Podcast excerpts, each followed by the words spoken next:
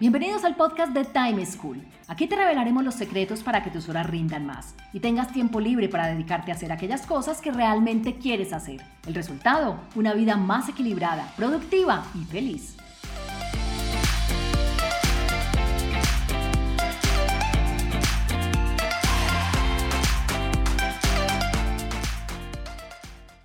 Hola, soy Juan Pablo Lema, un inquieto por la productividad y un estudioso del manejo del tiempo.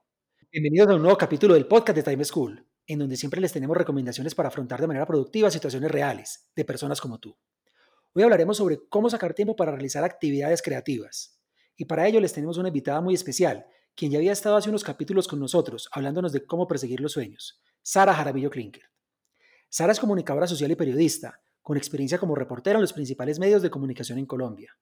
Además es una exitosa emprendedora quien desde hace ocho años tiene una tienda de especias y productos gourmet que ella misma administra. Y como si esto fuera poco, es una brillante escritora quien hace unos meses terminó su máster en narrativa de la Escuela de Escritores en Madrid. Y aunque desde hace varios años viene publicando sus escritos de manera informal en blogs y sitios literarios, Penguin Random House, el mayor grupo editorial del mundo, acaba de comprarle los derechos de sus tres primeras novelas, una de las cuales, Como maté a mi padre, ya está en el mercado. Sara, bienvenida. Qué rico que estés con nosotros de nuevo. ¿Cómo estás? Ay, qué rico que me hayan vuelto a invitar. Feliz de estar en este podcast hoy. Bueno, después de haber conversado contigo la vez pasada, nos quedaron muchas inquietudes, especialmente con respecto a cómo sacar tiempo para temas creativos. Porque hay una mujer emprendedora que ser emprendedor quita mucho tiempo porque cuando uno es emprendedor, uno es el gerente, uno es el contador, el mensajero, el vendedor, todos los cargos que uno se imagina en una empresa, asumo que haces en tu negocio, ¿Cómo hace una persona que es emprendedora y que es tan ocupada para sacar tiempo para una actividad que requiere tanta concentración y dedicación como escribir? yo soy una convencida de que, de que si uno quiere conseguir las cosas, pues tiene que, que, esforzarse y que si uno de verdad quiere algo en la vida, uno finalmente encuentra, uno finalmente encuentra el tiempo. A mí a veces me suena como muy excusa, no, es que no me quedó tiempo para esto, para lo otro, pero usted analiza para qué sí le quedó tiempo y resulta que para las cosas que usted sí quiere hacer, uno de verdad siempre lo encuentra. Entonces, si uno está motivado con el ejercicio, uno puede estar lleno de actividades, pero usted saca tiempo para el gimnasio. Entonces, a mí con el, el tema específico que me preguntas de escribir, yo creo que es eso, es como pura motivación, es una actividad que que disfruto tanto, pues es, es, muy paradójica porque es una actividad que atormenta mucho mientras uno tiene como la presión de, de, crear. Pero después cuando termina es tan satisfactoria, entonces yo creo que por eso es que siempre termino sacando, sacando el tiempo, porque, porque me hace sentir bien y finalmente porque quiero. Es que yo también digo, porque quiero, hay gente que ha ido a la luna, porque quiere, hay gente que le ha dado la vuelta al mundo en un velero, porque quiere escribir, hay escritores que han escrito encerrados 20 años en una cárcel, entonces yo siempre digo, para lo que uno quiere, uno siempre encuentra tiempo, entonces ya lo que uno tiene que valorar cuando se queja de que no le alcanza el tiempo para nada es mirar si esas actividades que está realizando, por qué no lo están motivando lo suficiente como para encontrar el tiempo. Bueno, pero lo que pasa es que sacar tiempo para otras cosas es más fácil, asumo yo, que para escribir. No he escrito ningún libro, pero creo que toma tiempo. Y me devuelvo a tu presentación y pues apenas hace unos meses terminaste tu máster, ya tienes una novela publicada, tienes dos más en camino. ¿Cómo haces para escribir tanto en tan poco tiempo? Además, asumo que tu negocio sigue funcionando súper bien, eh, haces ejercicio, viajas, disfrutas con tu familia, haces un montón de cosas. ¿Cómo haces para producir tanto en tan poco tiempo? Sobre todo, me refiero a escribir porque las personas, actividades creativas como escribir, sienten que son más complicadas y que el tiempo no se le puede medir y no se pueden forzar tanto. ¿Tú cómo logras producir tanto? Sí, mire, yo como a ojos de los demás, yo creo que hay veces parece que soy una persona como desordenada con mi tiempo. Pero de verdad yo me analizo a mí misma y yo siento que tengo una rutina que es la que me lleva a que me funcionen todas mis cosas. Lo que pasa es que mi rutina hay veces no se parece para nada a la rutina de, de la gente normal. ¿Por qué? Por ejemplo, yo tengo claro que a mí no me gusta madrugar y que no soy una persona muy productiva por la mañana, entonces yo no hago ningún esfuerzo por madrugar, porque ocurre que me siento en el computador a las 6 de la mañana y no soy capaz de escribir ni una sola palabra mientras que fácilmente a las 3 de la mañana estoy clavada escribiendo y me rinde y no me suena el teléfono y nadie me llama y nadie me distrae. Entonces esa, esa rutina, por ejemplo, me funciona muy bien. Em, por ejemplo, los, los, ciertos horarios fijos, por ejemplo, el ejercicio, por ejemplo, yo practico yoga, entonces trato de que las clases, claro, voy a clases que sé que son a una hora específica, entonces eso me obliga a prepararme para esa hora. Y por ejemplo, con la tienda, yo siento que mi tienda de especias también es como una pasión muy grande para mí, que yo complemento y cruzo muy bien con otras actividades de mi vida. Entonces, por ejemplo, yo un domingo en familia, claro, estoy con mi familia, estoy con mis amigos, compartiendo, pasando tiempo de calidad. ¿Y qué hago? Cocinamos. Y entonces a mí en esa cocinada saco fotos, monto recetas, hago cosas que me sirven posteriormente para, para, la tienda. Lo mismo cuando viajo. Siempre estoy como en son de, de probar. El tema de la gastronomía me gusta mucho. Entonces no siento que esté trabajando, sino que inherentemente porque me gusta, siempre estoy haciendo cosas que sé que posteriormente me van a servir para la tienda. Entonces esto de cruzar actividades también me funciona muy bien. Y así siento que, que voy como compaginando todo sin mucha dificultad, porque en un principio cuando lo mencionabas parecería que, que son muchas cosas y todas muy distintas, pero mira que así como lo acabo de explicar, siento como, como que encajan muy bien y se pueden llevar todas muy bien y se pueden complementar inclusive. Entonces, sí, eso es como, yo creo que eso es lo que me funciona a mí. Claro, y has dicho unas cosas muy importantes y es, uno, encontrar lo que le funciona a cada uno. Es que no todos somos iguales y hay gente que le funciona madrugar, hay gente como a ti que no le funciona, es identificar cuál es el biorritmo de cada uno para poder poner las cosas a que le funcionen a uno. Y lo otro es trabajar de manera apasionada. O sea, uno te escucha y cada una de las cosas que haces por básica que parezca o por obligatoria, le buscas cómo se conecta con tu pasión y con tus sueños y por eso te fluye. Digamos que es una invitación muy importante para la gente. Ahora, pensando en lo que la gente dice, muchas personas me escriben, no, es que yo no puedo hacer esto porque este no es el momento adecuado, yo no me siento inspirado, tengo que esperar a que me llegue la inspiración. A ti, por ejemplo, con escribir, ¿te pasa eso? Mire, es que yo, por ejemplo, en el, en el tema de la inspiración, es un tema sobre el que he venido pensando mucho, sobre todo cuando cursé el máster, pues me obligué como a pensar mucho en ello. Y yo no creo mucho en el tema de la inspiración, yo creo más en el trabajo. Yo no siento que me, que me ponga a escribir porque un día me levanté especialmente inspirada.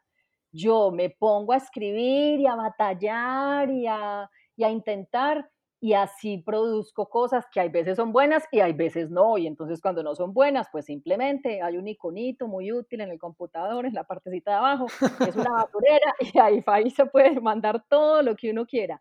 Entonces yo creo, yo creo más en el trabajo y por ejemplo creo que es mejor sentarme en una mala tarde y batallar toda la tarde y escribir tres páginas que sé que al otro día voy a votar porque no me quedaron bien, a pasarme toda la tarde diciendo, ay, no, hoy no estoy inspirado, hoy mejor no voy a escribir, lo voy a dejar para mañana. Me da más cargo de conciencia no hacer el intento.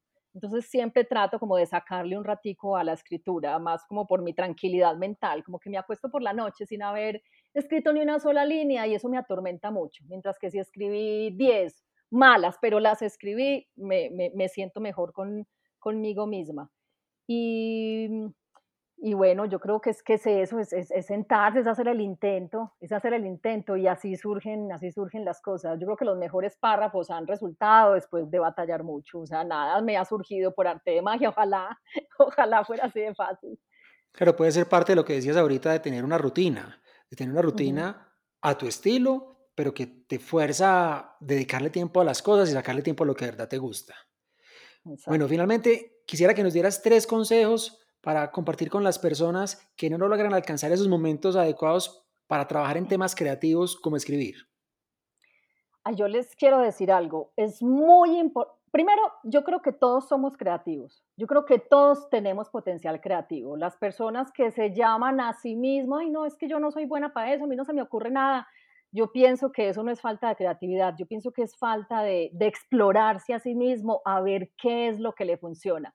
Entonces creo que la responsabilidad de cada uno, y esto es como una invitación muy grande, es que es a que se analice, a que analice en qué momentos siente que le fluye un poco más la creatividad, no, porque es muy fácil como anularse a sí mismo y decir, ay, no, es que no, a mí esto no me, yo no sirvo para esto, a mí no se me ocurren buenas ideas. Yo creo que eso es falso, yo creo que a todos se nos ocurren. Entonces, mis consejos es, primero, que se analice mucho a usted mismo y analice en qué momento siente que le han surgido como ideas creativas. Eso no lo eso no lo detecta uno de la noche a la mañana. Yo, por ejemplo, llegué después de analizarme, y esto me ocurrió hace nada, esto me ocurrió en el máster, durante la, durante, mientras hacía el máster, que me puse a analizar cuándo me surgían a mí las mejores ideas para escribir y me di cuenta de cosas muy curiosas. Por ejemplo, me di cuenta que cuando estaba haciendo como actividades que yo podía hacer de manera mecánica y repetitiva, que no exigieran como mucha concentración mental, me refiero a actividades como caminar, me refiero como a montar en bicicleta, eh, el yoga inclusive. Siento que en ese tipo de actividades me fluye mucho la creatividad, porque claro, tengo el cuerpo ocupado haciendo una actividad que estoy haciendo en, como en piloto automático, pero no tengo la mente, no necesito echarle mucha cabeza a esas actividades para realizarlas, porque uno cuando monta en bicicleta no está todo el rato pensando eh, pie derecho, pie izquierdo, pie derecho, no, eso, eso se hace en piloto automático claro, eso es igual como la gente que dice que cuando se baña le surgen las ideas, porque tiene el cuerpo haciendo algo, pero la mente está libre. Exactamente, y, ese, y de hecho ese es otro de los consejos. Entonces, uno es el de las actividades repetitivas que puedo hacer en piloto automático. Eso a mí me funciona mucho. Lo de la ducha, mucha gente dice que le funciona y la razón es muy sencilla y ya está más que estudiada. Uno no es creativo cuando está bajo tensión. ¿Y qué nos pasa a todos en la ducha? Que en la ducha estamos relajados, estamos relajados, el agua calientita corre por la espalda, es como un momento tan íntimo con uno mismo y es un momento de tanta relajación que claro, es muy normal que surjan allí las ideas. Entonces, otro consejo, por ejemplo, puede ser pensar qué actividades yo disfruto, si disfruto de una caminata, si disfruto de observar el paisaje, si disfruto de acariciar el gato, no sé, es que cada uno lo tiene que encontrar, porque es que esas actividades no están escritas en, ninguna parte. Y por eso decía al principio que es muy importante autoobservarse. Y otro consejo que a mí me funciona mucho y que me vine a dar cuenta que, que, que eso también está estudiado y que es como una teoría que mucha gente aplica, pero yo llegué sola a ella yo me empecé a dar cuenta cuando estaba haciendo el máster de que a cierta hora como del amanecer, como que me despertaba, pero no del todo, sino que quedaba como en ese estado de duerme vela. Yo me empecé a dar cuenta que cuando en ese estado de duerme vela traía a mi mente algún escollo literario o, algo que yo quisiera resolver, en ese momento lo resolvía de una manera muy creativa, de una manera diferente a, lo que, a la que lo hubiera resuelto estando completamente, completamente lúcida. Entonces, eso no lo, eso no lo, no lo hice de la noche a la mañana, eso ha sido muchos amaneceres intentándolo y ya siento que cada vez es más fácil, como, como que me despierto, sé que tengo que pensar en aquello que quiero solucionar, o sea, ya tengo como la mente muy entrenada para eso, que eso no fue de la noche a la mañana, eso me costó muchas noches en Madrid en ese momento, pero me di cuenta que ahí es un momento súper creativo para mí. Entonces, por eso les digo, todos somos distintos. Esto es lo que me funciona a mí, no está escrito en ninguna parte, pero siento que me funciona y me funciona súper bien. Y la invitación es la misma que les hice al principio. Obsérvense ustedes mismos, porque de la observación es la única forma de encontrar que, les funciona creativamente. Bueno, Sara, qué rico haberte de nuevo tenido en este podcast con nosotros. Estoy seguro que esos consejos para ser más creativo le van a servir muchísimo a todos nuestros oyentes. Mil gracias por habernos acompañado. No, muchísimas gracias a ti por, por la invitación y bueno, hasta un próximo podcast. Claro que sí. Bueno, y a todos ustedes, muchas gracias por acompañarnos. Los espero en un próximo capítulo del mejor podcast de productividad y manejo del tiempo, Time School. Chao. Encontrémonos en un próximo capítulo con una nueva situación y más recomendaciones para que seas más productivo y feliz.